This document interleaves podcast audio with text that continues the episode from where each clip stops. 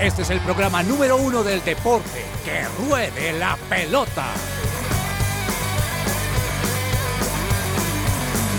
Amaneció, hay que salir otra vez a la Señoras y señores, muy buenas tardes, bienvenidos a Que Ruede la Pelota. Hoy es miércoles 13 de septiembre, 12 y 4 del mediodía. Estamos en vivo con ustedes transmitiendo todo lo referente a deportes de Colombia y el mundo, así que muchas gracias por acompañarnos a esta hora y estamos reunidos ya con este equipo para brindarles a ustedes lo mejor de lo mejor. Don James Estrada, buenas tardes, señor, ¿cómo le ha ido? Profe, buenas, buenas, buenas tardes para usted, para todos mis compañeros. Feliz de estar acá en el programa de hoy. Hoy, hombre, como pues amanecimos así como medio contentos con el Medio. empate de ayer. sí, señor. frase me gusta, medio contento. Ah. Señor Andrés Perdomo, ¿cómo le ha ido? Profe, muy buenas tardes. Yo no amanecí medio contento, yo amanecí contento. Feliz. Contento. Sí, señor. ¿Usted- usted- Así ¿Usted es. está feliz? Señor, ¿Usted por qué está feliz? un nuevo día, un nuevo amanecer. La misericordia de Dios es nueva cada mañana. Excelente. Señor Andrés Cabezas, buenas tardes, bienvenido. Qué, placer verlo después de haber visitado al Nacional en las tierras paisas. Así es, así es, profe. Me alegra mucho volverlo a ver también. Un saludo, un abrazo especial para usted, para Andrés Perdomo, para James Estrada, para todos los oyentes de Que Ruede la Pelota. Bueno, hoy estamos, eh, yo no voy a decir contentos, sino listos para el análisis de lo que nos dejó esta segunda jornada de eliminatorias sudamericanas. Pero sí, profe, muy, muy- eso sí, muy contento por todo lo vivido en Medellín. Tuve la oportunidad de ir al Atanasio, de, de ver un partido de Atlético Nacional. Tengo entendido que también el clásico entre Independiente Medellín y Atlético Nacional el sábado pasado también estuvo muy chévere el ambiente, la victoria de Medellín sobre el final. Y, y realmente pues allá el, fútbol se vive muy bonito. Me gustó, digamos, haciendo el comparativo con lo que es el Atanasio y el Campín, me gustó el ambiente familiar, me gustó el ambiente de parche, como dicen ellos allá, para disfrutar buen fútbol. Y, y también me gustó que es muy tranquilo, muy relajado, no, no es como tan tanta rigurosidad como vemos a veces en los filtros en el Campín y demás. Entonces lo disfruté mucho, la verdad. Excelente. Usted fue el protagonista de un insólito que sacamos aquí, señor, por si sí, no sabía. sí, sí, por ahí me contaron, por ahí me dijeron, sí, Sí, señor. no, eso fue insólito, porque usted hincha de millonarios, juega millos en Medellín y va a ver Nacional, eso es algo raro. Carlos Vargas, ¿cómo le ha ido, señor? ¿Cómo amaneció hoy? Profe, muy buenos días. Amanecí muy bien, un poco eh, pensativo, meditabundo, pero amanecimos bien con un, un lindo día. El sol O sea, usted lleva dos días amaneciendo igual, el lunes y hoy. Sí. Bueno, gloria a Dios. ¿Qué podemos hacer? Eso sí es algo extraño. Eh, ¿Le parece bien, don Carlos, si ponemos alguna melodía así que como que nos introduzca en este programa de miércoles? Melodía estéreo. Ah, la de mayor sintonía. Claro que sí, profe. Vamos a escuchar suficiente. Este es un remix que hace músico Jay Khalil y Lizzy Parra junto a otros artistas. Nunca me ha faltado nada y vivo por tu amor. Solo por tu gracia he vencido y aquí estoy. Tú soplaste vida para yo poder seguir. Ya no soy el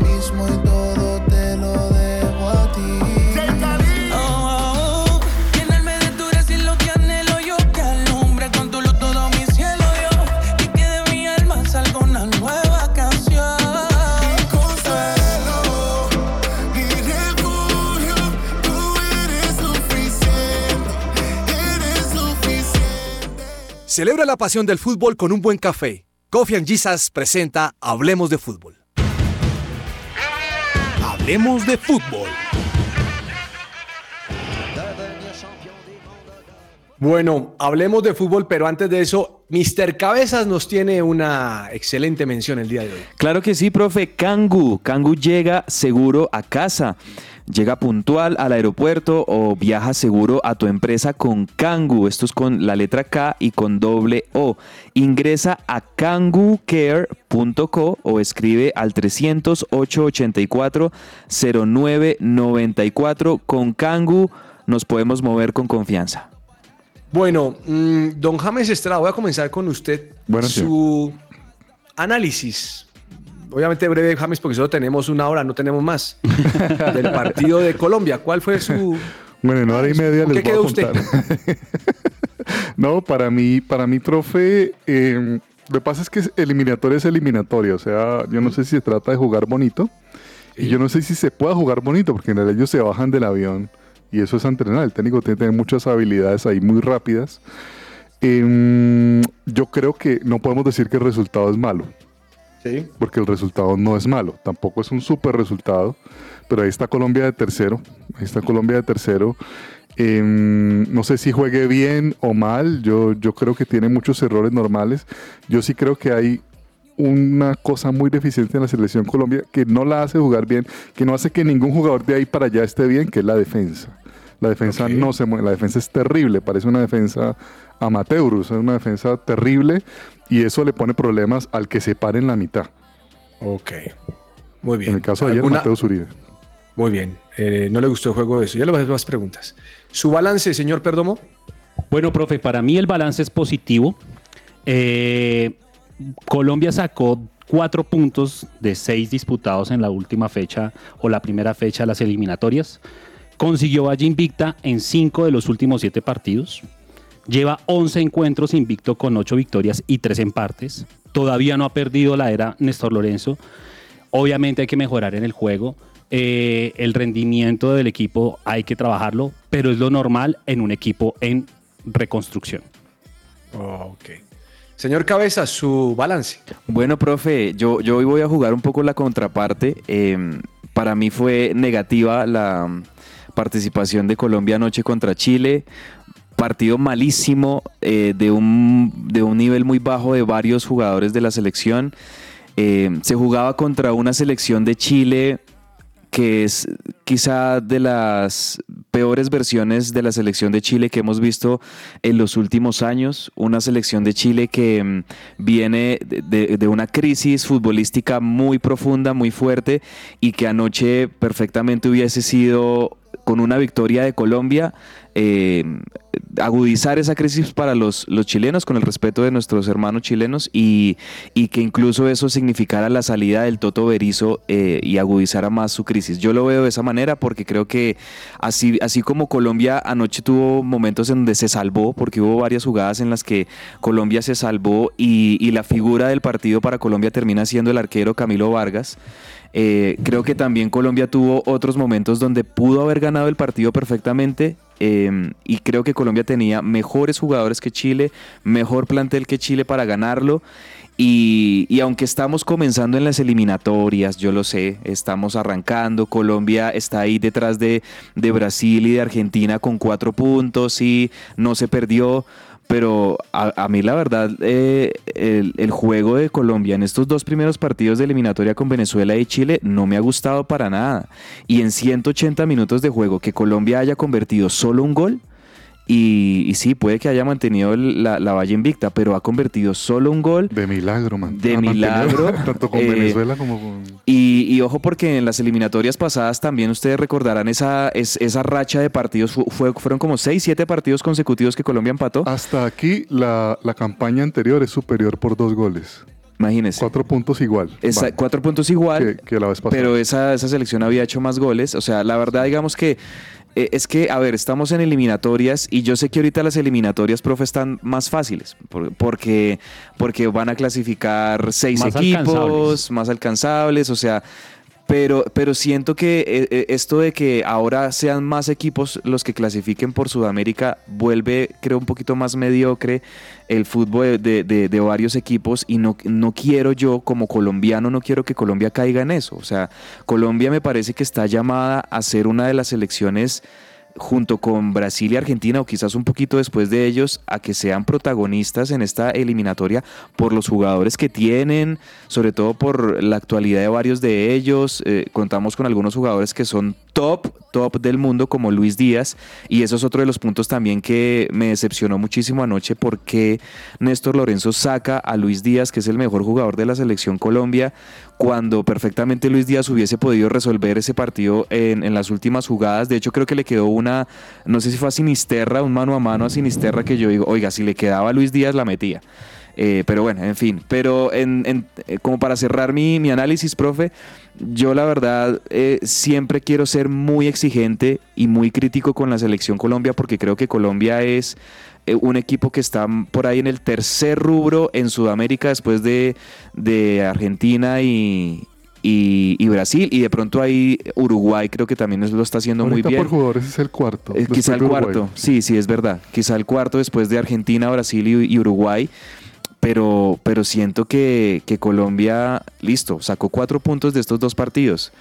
Eh, espero que eh, contra Uruguay en Barranquilla, que es el próximo 10 de octubre 12. o 12 de octubre el partido, pues Colombia saque los tres puntos como para que podamos decir, listo, está bien, vamos bien, porque ahí fue donde empezó la declive en las eliminatorias pasadas, justo en esa doble jornada, con, la, eh, eh, con perdiendo el partido con Uruguay en Barranquilla y después y ese ojo que van a partido... jugar a las 3 de la tarde. Ese día Colombia estuvo muerto con el calor de Barranquilla. O sea, digo yo, creo yo que para resumir todo, profe, ya perdónenme, les doy la palabra. Menos mal que tenemos una hora de programa. Lo que, lo que quiero decir es que ojalá que listo, o, o sea, no estoy conforme con estos dos partidos, pero entonces que Colombia pueda revalidar estos cuatro puntos que consiguió, los pueda revalidar ganándole a Uruguay y yendo a Ecuador a hacer un buen partido con Ecuador, porque Colombia nos debe un buen partido con Ecuador allá en Quito, cosa que no hicieron en la eliminatoria pasada y que muchos todavía nos acordamos de ese papelón que hizo Colombia allá en Quito y eso ya va a pasar ahorita en octubre. Bueno, muchas gracias por sus comentarios. Mm, varias cosas del partido de anoche que me llaman la atención y ustedes pueden participar cuando quieran. Mm, el campo de juego muy difícil. Uy, Completamente de acuerdo. horroroso. No se dieron cuenta que en la pantalla, en la pantalla, en la, en la- en la parte baja, a la, a la izquierda, eso era un peladero. Se notaba el cambio Tanto de color. que se resbaló este muchacho, el defensor de ex nacional que ahora juega en Bélgica, Daniel Muñoz. Muñoz, Daniel se Muñoz. resbaló varias veces y también se resbaló Luis Díaz ahí y, y no, no me parece que hubiera estado el campo en buenas condiciones, me, me preocupó el campo, sobre todo por las lesiones. No sé si ustedes se dieron cuenta que hubo chilenos que salieron también un poquito no, no, no afectados son de sus rodillas caminando. Vidal es uno de ellos, profe. Ah, Vidal, Vidal sufrió y Vidal se fue mal. Le cuento que Vidal se fue mal, ¿no? Hay que verificar qué fue lo que se pasó. Mire, otra reflexión es Mateo Zuribe eh, tuvo un partido para el olvido, pero para olvidarlo con todo. Y no entiendo por qué el técnico no lo cambia, porque el tipo no entregó bien los balones, eh, no salía, no tenía claridad.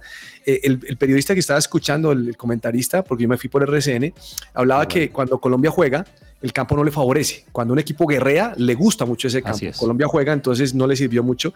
Mateo Zuribe me, me- me parece que no, no estaba en su momento, no tenía que haber continuado. Y me preocupó muchísimo el ingreso de Sinisterra, ¿saben? Porque además tenía la camisa número 9. Me parece que la 9 es para Córdoba, para alguno de ellos. Yo no tenía por qué. Y, y se notó en la jugada que le quedó el balón. Una de las pocas que tuvimos tan claras, pues tuvimos algunas más claras. Hombre, eso era para pegarle duro y, y no, el hombre se equivocó. Ahí en esa pase, jugada, profe, no. yo dije, ¿ese, ese, ese es el 9 de, de la selección No. Colombia en este momento con esa definición? No, pero, pero Es ahí que sí que pena. Pero, por ejemplo, otro de los actores que realmente me decepcionó un poco fue Borré. Borré para mí. Borré- lo que no pasa es que a Borré no le llega. Y es que, y es que, no le llegó pero es que Borré, Borré, profe y Perdomo, Borré es un jugador que por el sistema que está jugando ahorita Néstor Lorenzo con la selección Colombia, Borré es un hombre que es el único nueve, el único punta, eh, Mm. muchas veces queda solo, más allá de que tiene dos mediapuntas que son Luis Díaz y John Arias, la verdad es que John Arias juega me parece mucho más atrasado. Es que estaba preocupado ayer por marcar. Me parece que el oficio fue marque. Pero ahí está lo que usted dice, profe. Pero Borré hacía también la función de marque. Bajaba, aquí baja Borré. Un poquito, pero No, lo que pasa es pero que- esa es instrucción del técnico. Profe, Colombia no, no- Colombia no tiene una buena defensa. Perdón, yo Hombre, sé que, yo sé sí. que No, amamos no, no. a, a Jerry ya, iba- ya Mina, iba para allá. no. Es que, es que sabe que creo, yo creo que todo es un conjunto, porque mire, claro. mire que John Arias termina marcando, no, no tiene salida. John Arias el primer tiempo en John Arias fue nefasto, el segundo no fue que haya sido muy diferente. Pero estoy de acuerdo con, con, con James en el siguiente aspecto. Eh, este, este pelado de Ver Machado me gusta, pero se engolosina a veces, se engolosina a veces y, y no la tiene clara. Daniel Muñoz trató de llegar, me parece que se pisaba mucho con los, con los, laterales. no tiran los- buenos centros, ninguno de los dos laterales eh, tira buenos Machado, centros. Yo no quiso poner un centro todo horrible, pero además de eso quiero que piense que Mina no juega. Hoy está leyendo un informe que la Fiorentina está preocupada porque otra vez Jerry Mina lesionado y ayer le sacaron un récord que no, no lo pude apuntar porque fue muy rápido, pero en la transmisión le sacan un récord de cuántas lesiones ha tenido él Profe, por la parte muscular. El Sí. tipo está complicado y, y- y realmente James el que más lució en la defensa fue este joven Lucumí. Lucumí Sí. fue el que más dio garra ahí, ¿o no? Mm. Sí, y, y es que, profe, eh, no, no, no quiero hablar mal de, de un profesional como, como el Jerry Mina, porque yo también trabajo, soy un trabajador. No, no quiero criticarlo, pero, pero no, no, para mí no tiene nivel de, de selección. Yo también creo lo mismo. Yo, yo creo que no, no- no es de criticar. Yo creo que el punto es decir, voy a seleccionar los que mejor están. Sí, sí. Parece que, que- que Lorenzo comete un error eh, al, al- al- al llamar jugadores que no están en su mejor momento. Ahora, de pronto por lealtad, de pronto por lo que piensa de ellos, está bien. De acuerdo. Pero yo, por ejemplo, no me la jugaría con un Jerry Mina lesionado. ¿Cuánto tiempo lleva lesionado? Mire, el último partido que hizo con el Everton, yo lo vi, yo lo dije aquí cabezas, le fue muy bien y ese jugador, es- ese partido era para Selección Colombia, pero lleva sin jugar cuántos meses, dos, tres meses. Correcto. El punto, entonces ahí uno se complica eso y dice, no, no está. Eh, yo vi que, por ejemplo, Mateo Uribe para mí no estaba anoche. Mateo Zuribe co- en los dos partidos. Y, y en los dos partidos, y se nota que eh, Mateo Zuribe es de esos jugadores que, que son como de, de la columna vertebral de Néstor Lorenzo, ¿sí me explico? O sea, que son como esos que, que están firmes en este No, y- proceso. Y la verdad es que Mateo Zuribe, en lo que mostró en estos dos partidos, no mostró buen nivel. Él hace poco, eh, ya no es el Mateo Zuribe que conocíamos del Porto, por ejemplo. Pero aún, aún estando en el Porto, la posición que jugaba en el Porto no la cumplía aquí en la selección. Y obviamente exactamente se nota el fútbol discreto, perdón la palabra discreto de Arabia. Él no tiene un buen- una buena competición, viene jugando en Arabia desde julio. Exacto, Pero es discreto el fútbol que él está manejando. Y yo me acuerdo que los mejores momentos de Mateo Zuribe en la selección, por un lado tenía que ver con su momento en el Porto hace unos años y también porque jugaba más suelto, porque se, ¿se acuerdan que los dos volantes eran Wilmar Barrios y Mateo Zuribe en Sí, muchos de los partidos? Y Wilmar era el que y hacía Barrios la- era el que claro. hacía más las labores de marca y, y eso le permitía a Mateo Zuribe jugar más suelto, una especie como de un Enzo Fernández en Es lo que dice Argentina. Andrés, ahí es donde juega en el Porto. Esa- Sí, sí, así jugaba en el así Porto. en el Porto y esto no estamos viendo lo de Mateo Zuribe. Hoy tenemos que ver a Mateo Zuribe como preocupado por tareas de marca porque tanto Lerma como Mateo Zuribe son volantes 6 pero que no son de buenas Mire, condiciones de marca. Usted, usted todos aquí, yo creo que hemos jugado fútbol en picaditos. Sí. Parece ahí de volante central con una mala defensa. Claro. No. Porque Usted, usted no. No, no. Usted se crucifica la- por todo lado. Exacto. Sí, Por sale eso- por es que vimos- muy buena, pero no, le filtran en el medio. Exacto. Por eso sí, es que vimos un muy bajo, bajo nivel de Mateo Zuribe anoche y de, de Lerma también. Bueno, Lerma tuvo momentos, pero por eso lo que dice James es clave. O sea, cuando no hay una buena solidez defensiva, cuando los centrales no están generando esa garantía, cuando los laterales, en este caso Daniel Muñoz y David Machado, pasan mucho al ataque, pero no tienen esa buena vocación defensiva. Que, que esperamos, ahí es donde van a sufrir los que están un poquito más adelante, los volantes de marca. Sí, yo, yo espero que Lorenzo sepa leer las estadísticas, porque él va a ver los números y va a ver su arco en cero. Claro. Pero no se debe confiar de eso. No, No, y es obviamente que, no. Le voy a decir una cosa, a mí, a mí realmente Colombia no me gustó como jugó. Le digo la verdad, no, no me gustó, no me llenó Colombia. Yo hubiera esperado que, que hubiera ganado el partido. Creo que Chile estaba muy mermado en muchas cosas. Total. Y, y creo que Colombia necesitaba ganar para, para mí, para estar más tranquilo, para no repetir la historia pasada. Pero iba muchas falencias en Colombia. La verdad, no me gustó el cambio de James.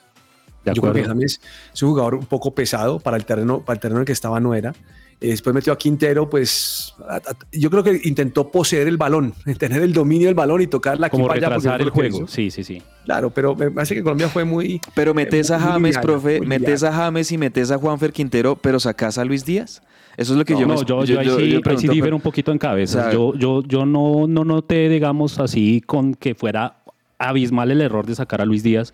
Creo que también el técnico lo estaba cuidando, porque obviamente, vuelvo y lo repito, y, y voy de acuerdo con lo que dice el profe, el profe, eh, la cancha no estaba para jugarla. O sea, nosotros como colombianos, esa cancha Ahora, no Colombia estaba también bien. pudo haber perdido el partido, ¿no? Oh, Claro. ¿Cómo? Ah, lo, lo- pudimos haber perdido, señor. Esa- Ese, ese, ese gol, ese gol nos salvó. un El gol que le, que le invalida el bar a Chile realmente es- está adelantado, sí, es un, es un fuera de lugar de- del, del hombre de Chile, de Maripán que, que cabecea de Chile, pero es Suerte. muy leve. O sea, ahí realmente Colombia corrió con mucha suerte. Sí. Tenemos un Y también, y también Camilo Vargas ayer sacó unas pelotas impresionantes también.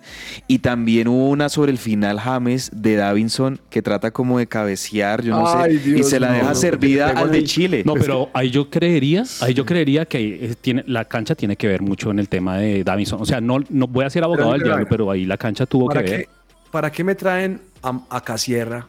Exacto, ¿Para qué me traen a Córdoba? John Córdoba. A Ríos. se me va a ir Córdoba. por un centro delantero que no es centro delantero. Yo no entendí Correcto, eso. O correcto. sea, no, yo no entendí. Entonces dije, ah, caramba, cada uno va a hacer lo suyo. Ahora, sí, la tabla dice que estamos terceros, como dice Cabezas, y tenemos cuatro puntos. Súper, eso es lo que vale. Pero les recuerdo que el 12 de octubre tenemos eliminatoria con Uruguay. El 17 contra Con Ecuador. Ecuador. Y hay jugadores ahí que para mí no están. Y ahí se nota el precio de algo, James. Cambiar la liga donde estaban, donde era más competitiva, Así a irse a una es. liga a ganar más billete. Lo Así, pueden hacer, claro cual, que sí. Pero tal para mí es una cual. renuncia directa a la selección colombiana. Sí, correcto. Tal cual, pero tal cual. Miren, Luis Sinisterra, y ya hablando de los, de los cambios que lo estaba tocando ahorita el tema el profe, hablando de los cambios, eh, Mal. Luis Sinisterra, John Hader Durán no me, no me llenaron, o sea, no, no siento que hayan hecho algo como que uno diga, wow, o sea, este- esto- ellos son el futuro en el ataque. Yo veo muy flojo el ataque de la selección Colombia y me preocupa, o sea, ahorita estamos dependiendo eh, de los goles de un Rafael Santos Borré, que sabemos que sí es un 9, pero no es un 9 neto de área, no es un, es un jugador que tiene mucho oficio de marca, que tiene mucho juego colectivo, es un jugador muy polifacético, pero me parece que a Colombia le hace falta un jugador, un 9 de área, un 9... Pues dele la oportunidad a Casierra, como decía el profe. Pues, Exacto, ¿por Dele qué no entra, por ejemplo, un. Casierra, un John Córdoba? Pues cre- creo que intentó ahí con Luis Sinisterra y con John Hader Durán, pero la verdad no. Lo que pasa es que yo creo que lo que pasó con Sinisterra y con Durán fue que los colocó en la posición que no era porque ahí daba, ahí daba, sí, ahí daba como el tema de que James fuera el falso 9. Exacto. Porque retrasaba un balón le poquito. caer fue a Durán. Claro, y yo Sí. creo que ahí dio el espacio para que Medel No, descansara. pero bueno que se comió Durán. eh, llegó James también hizo la carrera con un defensor y le pegó Ah, a las sí, nubes. sí, James, yo sí, pensé que sí, había sido tiro de esquina. cierto. Y dije, no, eso no fue tiro de esquina, se lo comió el hombre. Exacto, sí, totalmente. Profe, y jugamos con Uruguay, que creemos que es que Uruguay el sol pues los azota. Y, o sea, tiene unas playas, que en verano eso es calientísimo Ujú. en- Sí. en, en Uruguay. Y ellos vienen acá, el último partido parecía más azotado por el calor Colombia que Uruguay. Sí, claro. No, ese partido, yo me acuerdo que yo, yo mismo sufrí. Yo no estaba allá, pero sufrí el calor que estaba haciendo Colombia, no me movía. Pero bueno, Se echan Eh, unas vacacioncitas en en, aras Punta del del resultado, Este. como Sí, una semana antes. Señor. cuatro puntos, mientras Argentina tiene seis y Brasil tiene seis. Qué Brasil en el masterclass último la de minuto- Argentina Oiga, ayer, Brasil en el último minuto le mete ese gol a Perú. Esta mañana lo vi el gol. Ay, qué vaina, ¿no? Y Perú, la verdad, hizo muchos méritos para no perder ese partido. Eh, pero eh, es que esto es el fútbol, esto es el fútbol. Ahí es donde vemos cuáles son los equipos que son grandes, cuáles son los que son medianos y cuáles son los que son chicos y se comportan como chicos. Y, y ahí yo meto en algunas ocasiones a Colombia porque, porque a- anoche contra esa Chile, una Brasil, una Argentina, le ganan con contundencia y con autoridad a esa Chile, se los aseguro. Y, y eso fue lo que hizo anoche Es que Brasil. Vea, vea, vea, Argentina va y juega 4.000 metros de altura casi y va y gana 3-0. Con mucha Sin- seriedad, sin jugaron Messi. con seriedad, Hombre, jugaron con es que- tranquilidad. O- Obviamente esta Bolivia, la verdad, esta Bolivia de Gustavo Costas es muy floja. Es una selección boliviana que es muy floja, por lo menos ella- antes Bolivia en otras eh, épocas de pronto como que daba más batalla, pero realmente esta selección de Bolivia pues está muy, muy floja, sobre todo en el medio campo y en la defensa tienen unos errores eh, infantiles, increíbles, eh, y pues de, por eso nacen algunos de los goles de Argentina, pero más allá de eso, Argentina ayer jugó con, Con mucha responsabilidad. de, de saberse ser el campeón del mundo y, y el que por el hecho de que vamos a jugar en La Paz no vamos a entregar el partido, ¿no? Argentina está jugando No. como el campeón del mundo. Exacto. Es que así tiene que ser. Y no Brasil está eso. jugando también como el, el- el otro equipo grande del continente, también lo está haciendo Brasil. Ayer, ayer viendo el, el partido, vi partes del partido de entre Perú y Brasil. Yo no sé si usted recuerda, profe, las eliminatorias del Mundial 2006, que el Tigre Castillo estaba jugando. Esas eliminatorias se jugaron, nos, to- nos tocó contra Brasil y a nosotros nos marcaron la el mismo gol que le marcaron ayer a Perú. Qué Que el Tigre barbaridad. Castillo Mire, lo, ex- me está mandando, nuestro compañero Daniel Ordóñez me manda las lesiones de Jerry Mina. 2000 en, en junio del 2020, lesión muscular, 28 días inactivo. Híjole. En julio del 2020, ve- lesión muscular, 61 días inactivo. En febrero del 2021, lesión muscular, 22 días. En octubre del 21, 39 días. En febrero del 2022, 62 días. En agosto del 22, 86 días, que fue la, la lesión del tobillo. Y anoche se retiró por lesión de jugadores. ¿Es grave? Profe, yo creo que la de anoche hay que apuntársela a. Lorenzo.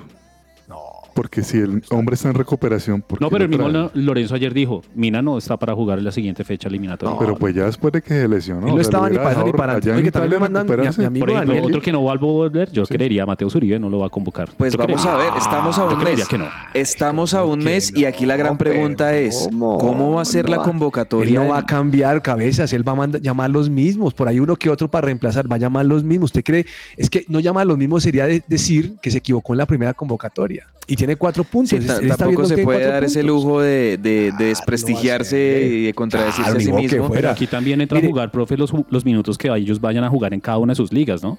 Mm, ay, bueno, mire, eh, mi- mi- nuestro compañero Daniel Ordóñez nos manda el parte médico de Arturo Vidal.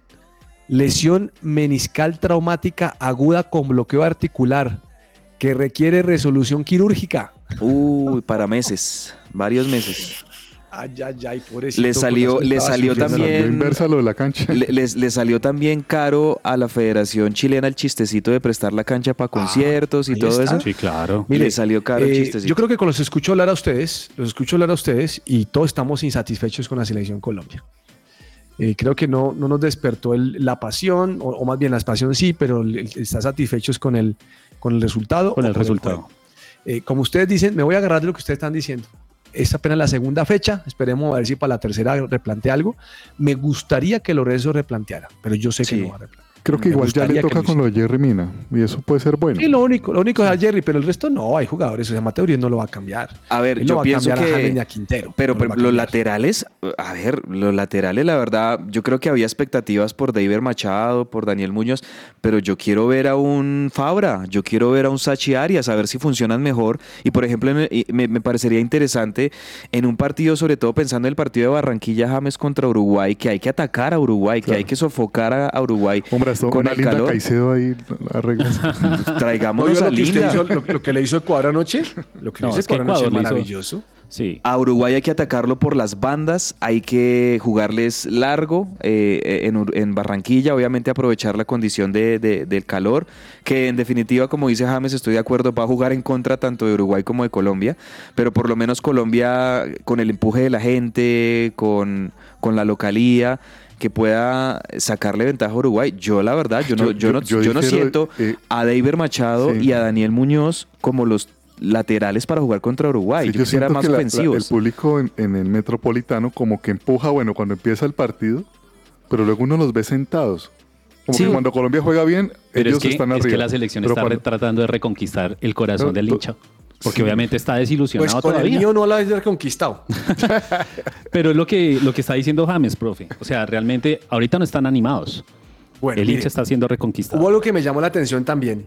No sé si ustedes se dieron cuenta cuando la cámara toma a Alexis Sánchez. Sí. Ese man está acabado. Está, La está- enfermedad que tiene, sí, profe. profe. La chupado. enfermedad que tiene. Como decimos en Colombia, está demacrado, está chupado. Es que él tiene una enfermedad. Pálido, sin cachetes, o sea, no, ese jugador Está tiene que recuperarse. Sí. Ese jugador no, no, si no está para jugar, que no juegue, tiene que recuperarse. ¿Para qué exponerlo? Ya le confirmó la enfermedad que tiene Alexis. Hace Es que yo poquito. recuerdo, eh, perdón insistir con el tema de Jerry Mina, cuando en Italia se dan cuenta que Jerry Mina es convocado, dicen, pero ¿cómo así? Si el tipo Ah, se está no. O sea, y ahora se, lo- y- y- y se está recuperando y se lo vuelven lesionado otra vez. Claro, o sea, No, increíble. Si yo fuera, oye, antes ellos tienen, ellos tienen una póliza, ¿no? Y tienen Sí. un pago. Porque si yo fuera Fiorentina, me, me enojo. Como pa- Vaya a jugar que no siquiera ha jugado y ahora yo también me lo ven lesionado. ¿Cuántos meses más? ¿Otros cuatro meses? De acuerdo, de acuerdo. sí. Bueno, repasemos si les parece marcadores de ayer, para que no nos quedemos solamente en el juego de Colombia. Mire, Bolivia perdió 0-3 contra Argentina. Le voy a decir algo, cabezas. Gustavo Costas no es el técnico para esa selección. Gustavo No, Toni- sí, no. Costas es un técnico para equipo de fútbol, no para una selección. De acuerdo. Para un club, es un sí. perfil O sea, diferente. a Gustavo Costas le va bien con, con equipos locales, con clubes. De hecho, ustedes lo tuvieron en Santa Fe, ¿no? A, a Claro, Gustavo y Costas. campeón y toda la vaina, pero no, no, no es un jugador, no es un técnico para ese equipo. Profe, le voy a confirmar. Ese no acaba. De una vez le digo que no acaba. Le confirmó la enfermedad que tiene Alexis Sánchez. Tiene de fuentes internas de la Roja dijeron que la versión, lo, lo que tiene él es bajo nivel de glóbulos rojos y la falta de hierro encontrada en la sangre. Obviamente anemia y eso ha Claro. ido afectando obviamente su rendimiento físico. Claro, pobrecito. Bueno, eh, Argentina con una tromba 3-0, como ustedes lo dijeron, lo resumo así, jugó como campeón. El Así no hay campeón, nada más como que decir. master- el 3-0. ¿qué pasó campeón. Argentina? Ecuador eh, haciendo respetar su campo porque empezó perdiendo 1-0, Ujú. pero ese Ener Valencia, ¿cómo le pega a ese penal así? ¿Lo vieron? Sí. Sí, Tremendo. Y se lo está cobrando al, al compañero del Inter, James, del A Inter de Porto Sergio Alegre. Rochet. sí, es su compañero de equipo. El arquero Sergio Rochet. Eh, pero de hecho el, cabezazo tampoco no es de Valencia, el, el pre- el No. gol de, el de tiro de esquina. Los goles no son de Valencia, los goles fueron de un hombre que se llama Félix Torres, que es un defensor ah, central y metió los dos. Y le ganaron a Uruguay, el loco Bielsa, Bielsa desatado. Bueno, eh, Venezuela es que, ganó es que, en el profe, último perdón, minuto. es que, es que hubo una jugada sobre el final de ese partido de Ecuador-Uruguay en la que realmente le cometen penal a un jugador de Uruguay. Para mí fue penal también. Eso fue penal y el VAR termina decidiendo que no. Siga, Qué siga. maravilla. Y la verdad Bueno. creo que perjudicaron también a Uruguay sobre el final. El VAR también decidió el penal de Venezuela. Un penal como raro, tengo que investigarlo varias veces porque eso no se veía claro. 1-0 ganó Venezuela con Gol de Salomón Rondón. Salomón Rondón. El flamante atacante, el flamante 9 que tiene el River de ¿A Michelis. Salomón Oiga, anoche me acordé de cabezas. No. Donde le quede a Borja esa sinisterra, Borja la mete. Borja, por. Dios, o sea, es que eh, ahí es donde yo digo, ahí es donde yo digo, necesitamos un 9 tipo, yo sé que Dubán Zapata no está, pero un 9 así killer, un Bueno, Borja, metan a John Córdoba, un, ¿para qué lo un? Dubán Zapata, si, si tiene ahí a John Córdoba, si Que tiene ahí a Casierra, sí. hombre, bueno, Ah. Bueno, Perú 0, Brasil 1. Ay, Perú. Qué buen partido de Perú, pero es lástima el resultado. ¿cuántas No veces en su historia ha ganado Brasil un partido 1-0 en el minuto 90? Muchísimas, No. Pues a muchísimas. nosotros nos hizo esa en las a, a eliminatorias. Colombia por allá creo que fueron unas eliminatorias por ahí en, 2006. en Maceió. En Maceió le ganó Lo que le estaba 1-0. diciendo, que el expulsaron a cabezazo. Tigre Castillo y en el minuto, sí. faltando dos minutos, ahí fue cuando nos metieron el mismo gol por tiro de esquina. Bueno. Bueno. fue el nivel de Neymar bajito, ¿sabes? Sí. No, no, no es el mismo Neymar. Y, y esta es una Brasil diferente, ya, o sea, es, es muy distinta esta Brasil a la que conocíamos hace 20 años, eso es el scratch, la verdad, esta Brasil es una Brasil muy europeizada. eh, Esa, esa generación de Kaká, Sí, no, ya no existe. Ronaldinho, eh, eh, Ronaldinho. Ronaldo, En- el 12 de octubre veremos Bolivia-Ecuador. Eso es en un mes, señores, es en un mes. Eso no es En- nada, en un mes. Sí, señor. Bolivia-Ecuador, Colombia-Uruguay a las 3.30, James, calor tan bravo. Qué calor. Brasil-Venezuela a las 6.30, Argentina-Paraguay y Chile-Perú. Bueno, está bueno, por Va a estar chévere. Bueno, está bueno, bueno. Bueno, señores, ¿algo más de eliminatoria? ¿O ¿Hablamos de fútbol nacional rápidamente o de fútbol general? Bueno, imagínense que, oiga, ¿sabe qué me, sabe qué me, sabe qué me leí, James? Señor. Fernando Santos, el que era técnico de Portugal, se fue para Polonia. Ah, bueno. Seis partidos, tres derrotas y tres victorias. Chao, Bambino. no. Lo echaron. No a pie con bola. Qué barbaridad. Bueno, eh, Profe, bueno, perdón, vuelvo al tema de las eliminatorias. Importante decirle a los oyentes, porque ustedes recordarán que la selección de Ecuador, sí, Ecuador ayer le ganó a Uruguay, pero cuando ustedes revisan la tabla de posiciones, ustedes ven a Ecuador sí. con cero puntos. Entonces, de pronto, para contexto de algunos oyentes, recuerden Que el compatriota estaba allá, ¿no? que eh, Ecuador, eh, eh, eh, la, FIFA, la FIFA y el TAS sancionaron a Ecuador por la inclusión de Byron Castillo, un tema irregular, eh, eh, el tema Byron Castillo que ustedes lo conocen muy bien. Por esa razón eh, a- se determinó que a Ecuador le iban a restar tres puntos Un al comienzo. Byron. No es que la aplicación le esté fallando, ¿cierto? Exacto. Entonces, por si acaso usted se pregunta, pero ¿por qué si Ecuador le ganó a Uruguay ayer? ¿Por qué tiene cero puntos? Porque Ecuador tenía menos tres puntos arrancando la eliminatoria. Su primer partido lo pierde con Argentina. Este segundo partido se lo gana a Uruguay. Eso quiere decir que ya, podríamos decir que ya saldó, Ya saldó esos, la deuda. esos tres puntos negativos que tenían. Ahora sí Ecuador tiene cero puntos. Pero entonces por eso aparece Ecuador con cero puntos, Brasil primera con seis, Argentina segunda con seis, Br- Brasil con un poquito mejor de diferencia de gol, eh, Colombia tercera con cuatro y ahí están Uruguay y Venezuela cuarta y quinta con tres puntos. Bueno, eh, para cerrar, estoy viendo la tabla de posiciones. Es que de, seis- de 10 clasifican 6 James Sí, y uno va a repechaje. El séptimo repechaje. Posible si no. o sea que o sea, los, tres, los tres más malos se quedan por fuera. Eso, es, eso sí es claro, los tres más malos, no le ponga Sí, más. sí. se- pero se volvió muy mediocre, James. Se volvió muy verdad, mediocre con este nuevo formato que vamos a tener en el Colombia. mundial mundial va a ser el así, contra Chile. El mundial va a ser así, o sea, también va a ser así. 40. Bueno, vamos a un corte comercial, señores, y ya regresamos aquí a que ruede la pelota. Su presencia radio, 1160 AM. Todo lo que tiene que saber más allá de la pelota.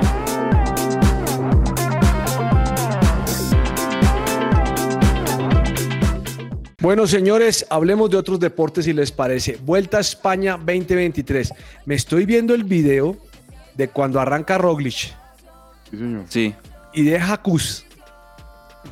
Y en este momento, en la general, va Roglic. Bueno, llegaron Roglic y Vingegaard al mismo tiempo y a 19 segundos Kuz. Sí. Pero en la general sigue Kuz de primero, pero a 8 segundos Roglic. Yo creo que lo va a ganar Roglic. Puede ser. ¿Eso cuándo acaba, profe?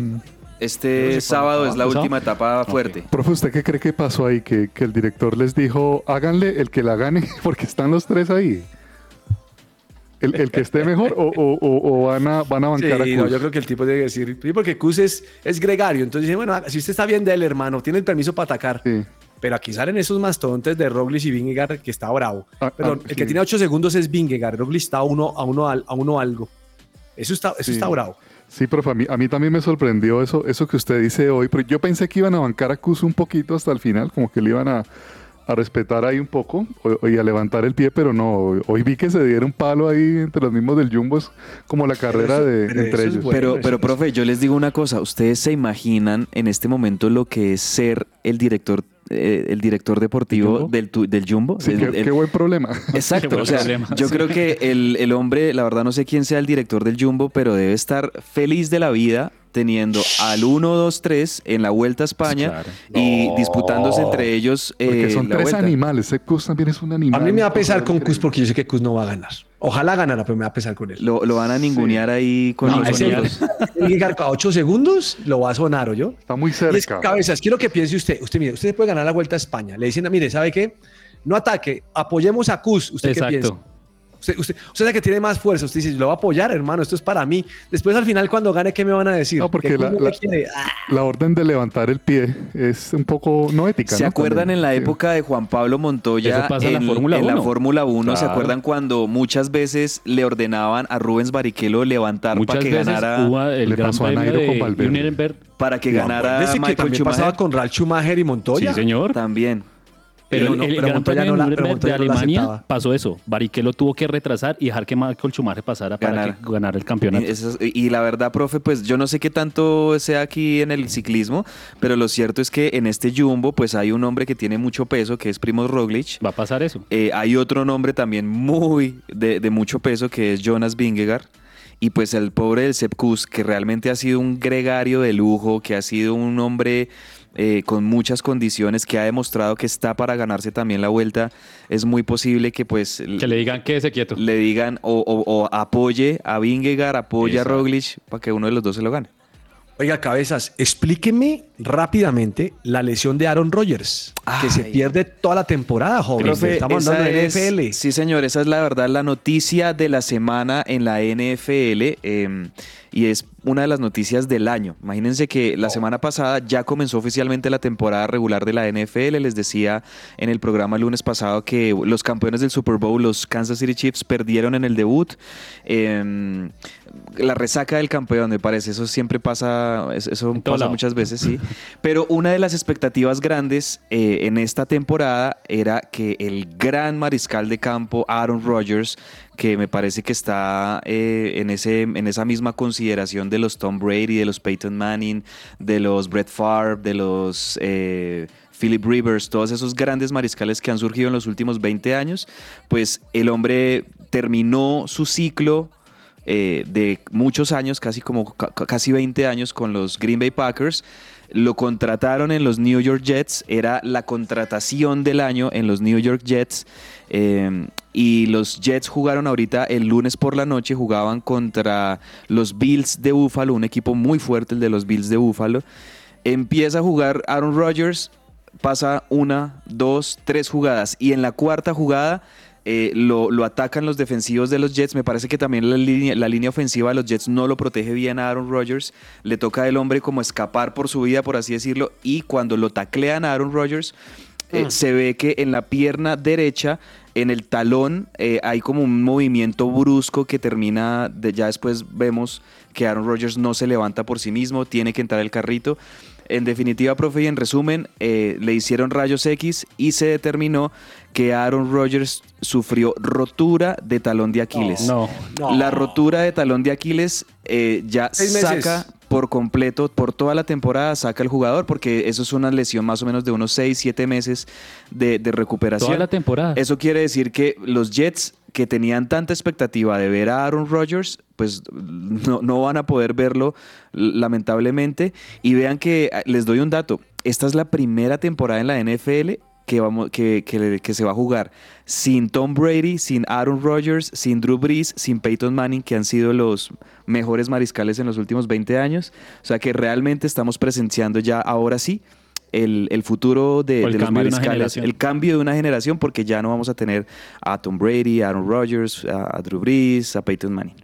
Oiga, eh, me está mandando un mensaje nuestro compañero Andrés Martínez, especialista en ciclismo, y me dice que, que bajo lo que hicieron hoy Roglic y Vingegaard con Kuz, dice que el día que le pida, que si él fuera Kuz, el día que le pidan que batalle por ellos, olvídese, ¿oyó? Porque, porque le sacaron el cuerpo. Pero, el pensamiento colombiano, pero es verdad. No, imagínese. O sea, yo, yo- yo le trabajo a ustedes y cuando necesito que me ayuden me sacan el cuerpo, imagínense. Porque es que Kuz llevó a Vingegaard en el Tour de Francia. Total. Esas son las injusticias de la pensé vida. iba o a pasar, sí, sí, pensé sí, que iba a sí, pasar, sí. que iban a levantar el pie un poquito. Claro, Pero, claro. pero mire que, que, que- en el- que- a veces en el tema el egoísmo sí existe, ¿no? Es como, hermano, gano yo, hermano, usted, usted es el gregario, yo soy aquí el capo. Lo que decía el ahorita el. James y Perdomo, a, a Nairo sí le tocó vivir eso con Valverde y con, Y a López y en el con Movistar, Landa. claro. En el Movistar le tocó, le hicieron esa a Nairo con Mikel Landa y con Federico, este, no, con Alejandro Esa Esa Valverde. fue una de las de razones por las que Nairo tuvo que salir de ahí.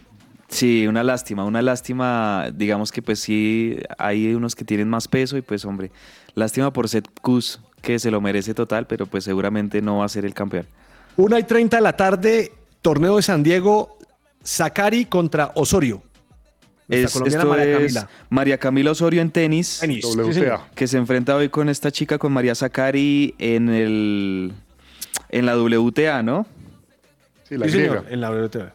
Profe, le tengo una noticia de nuestro equipo de que está disputando la- el campeonato sudamericano de bolos y Colombia quedó campeona de este campeonato. El equipo nacional consiguió 11 medallas, de las cuales 4 son de oro, 5 de plata y 2 de bronce. Y pues sigue nuestra buena representación en el Mundial de Pesas, eh, con una suma de 9 medallas, que son 2 de oro, 5 de plata y 2 de bronce en el Mundial de Pesas que se está disputando en Arabia Saudita. Estaba viendo, profe, volviendo al tema de María Camila Osorio, que en este torneo de San Diego le fue bien en los primeros dos partidos clasificatorios, derrotó a dos estadounidenses, primero a Jamie Love y después a Kyla Day, y ahora se enfrenta con la griega, con María Zacari, que pues es la tercera preclasificada del torneo por octavos de final. Pues para seguir escalando, ojalá posiciones, le toca duro, realmente la griega es una de las más fuertes en este torneo, pero ahí sigue María Camila Osorio.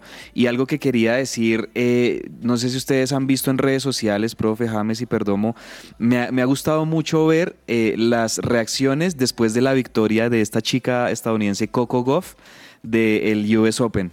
Eh, los papás, la, la- vi el mensaje de la- la humildad de los papás, que de hecho los papás de los nervios no podían estar ahí en el box al lado del entrenador, sino que estaban un poquito más atrás. Cuando Coco Goff gana, eh, le gana el torneo a Zabalenka, se va hasta allá a abrazar al papá. Eh, las declaraciones que ha tenido esta chica, geniales. Mm, creo que ahí hay un- una cierta romanticismo en Estados Unidos bonito alrededor de que esta chica, al ser afro- afroamericana, eh, es como la sucesora de Oiga, Serena es mucho Williams. peso también, ¿no? Es una Mucha responsabilidad presión. enorme, pero de hecho ya eh, aquí con esta, este torneo que ganó Coco Goff, eh, de hecho se volvió la segunda eh, teenager, la segunda adolescente, porque tiene 19 años, en ganar el US Open después de que por allá en 1999 precisamente Serena Williams lo ganó como con 17 años. Entonces realmente hay muchas expectativas con esta chica, con Coco Goff, y, y me- y sobre todo que he visto sus declaraciones y cómo habla, cómo se expresa, se nota que va a ser una grande esta chica esta- estadounidense. Va a dar mucho de qué hablar.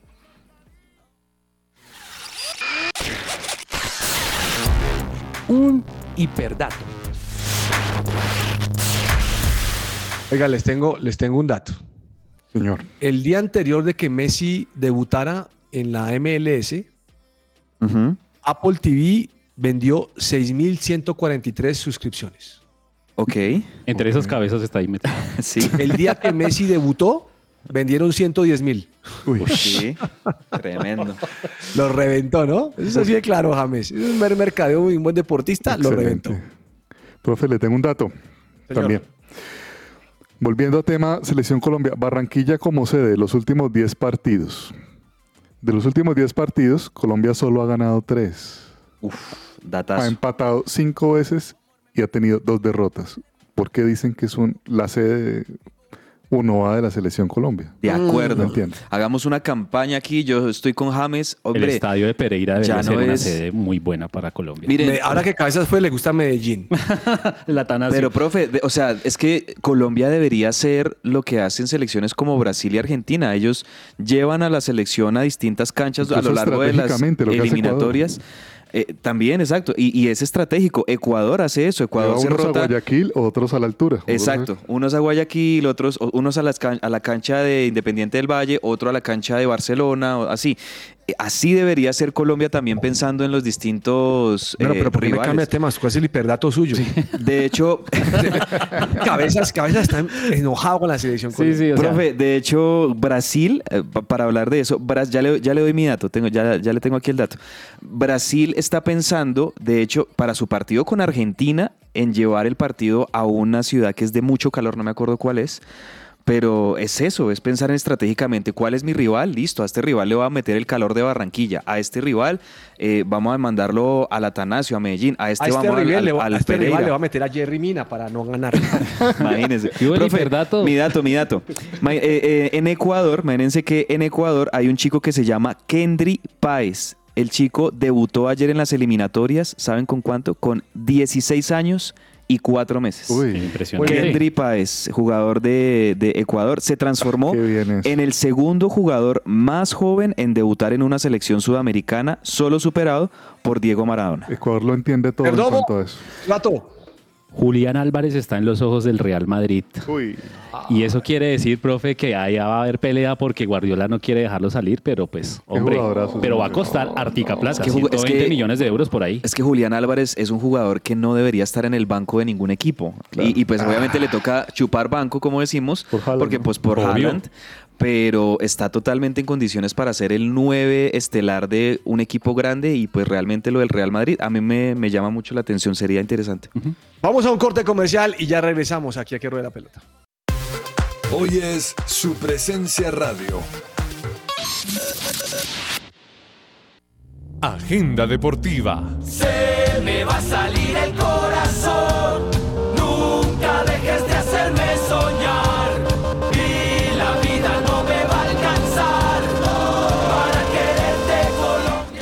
¿Estás tú o algún familiar sufriendo de depresión o ansiedad? Pueden consultar con la doctora Diana Monsalve. Ella es psicóloga con principios cristianos.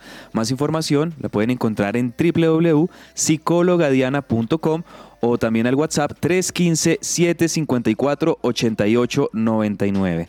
Bueno, compañeros James, Perdomo, ¿qué tenemos en agenda deportiva para hoy miércoles, Perdomo? Bueno, pues tenemos Liga Betplay. Eh, eso sí no se detiene, sigue avanzando. Pues es que yo no quiero recomendar porque no- ningún partido me interesa. O sea, pero recomiende uno, recomiende uno. recomendemos uno. A ver, eh, por ayuda de James, Jaguares Córdoba contra el América de Cali a las 6 y 10 de la tarde. ¿Qué tal ese partido, James? Partidazo. no, hay que verlo a las 6 y 10 pm. Atlético, eh, y a las 8 y 20, Atlético Nacional versus La Equidad. Bueno, ahí tenemos la Liga Betplay de, de Oiga, nuestro fútbol Uruguay vuelve a colombiano. jugar, pero en el rugby. Mañana tiene un partido contra el anfitrión de rugby contra Francia a las 2 de la tarde. Partidazo. Y, y ¿saben qué es lo chévere? Ese Mundial del Rugby no es por hacer la cuña ni nada, pero uno lo puede ver todos los partidos en Star Plus, bacano, ahí uno lo controla. Y está buenísimo, Y está bueno, o sea, la verdad el Mundial de Rugby siempre No, es eh, emocionante. No sé si ustedes vieron los apartes de que eh, cuando Francia jugó contra los All Blacks de Nueva Zelanda, estaban Mbappé, estaban Griezmann, estaban todos allá Sí, metidos. sí, sí, sí. Y Mbappé no entendía el juego y celebró después de haber metido uno de los de uno de los goles de Francia en- hasta que no entendió. Y ahí va- eso es para enseñar. No, total, rugby muy emocionante. ¿Algo de agenda deportiva, James? Vuelta a España. el Que le decía, eh, Atlético Nacional Equidad, mañana, hombre, mañana, pendientes de la Vuelta a España esta semana, porque la trama de esta novela es qué va a pasar con Kuz, Roglic y Vingegaard. Pero de verdad que lo, que- lo que les decía, o sea, eh, eh, en el Jumbo deben estar hechos que su principal drama en este momento es cuál de los tres Yo creo que se el la director gana. dirá que se maten entre ellos. Lo importante es que el No, igual quede obviamente primero. ellos quieren asegurar, obviamente el título sea para quien sea. Ah, ok, eh, ok. Pero bueno, y bueno, mañana de una vez recomiendo ya la semana 2 de la NFL. Mañana hay un partido bueno. Águilas de Filadelfia, que las Águilas de Filadelfia llegaron al Super Bowl, lo perdieron contra Kansas City, van contra Minnesota Vikings. Ese es un buen partido que se puede ver para los que tienen suscripción de Amazon Prime Video. Vamos con lo que se nos queda por decir entre el tintero. Entre el tintero.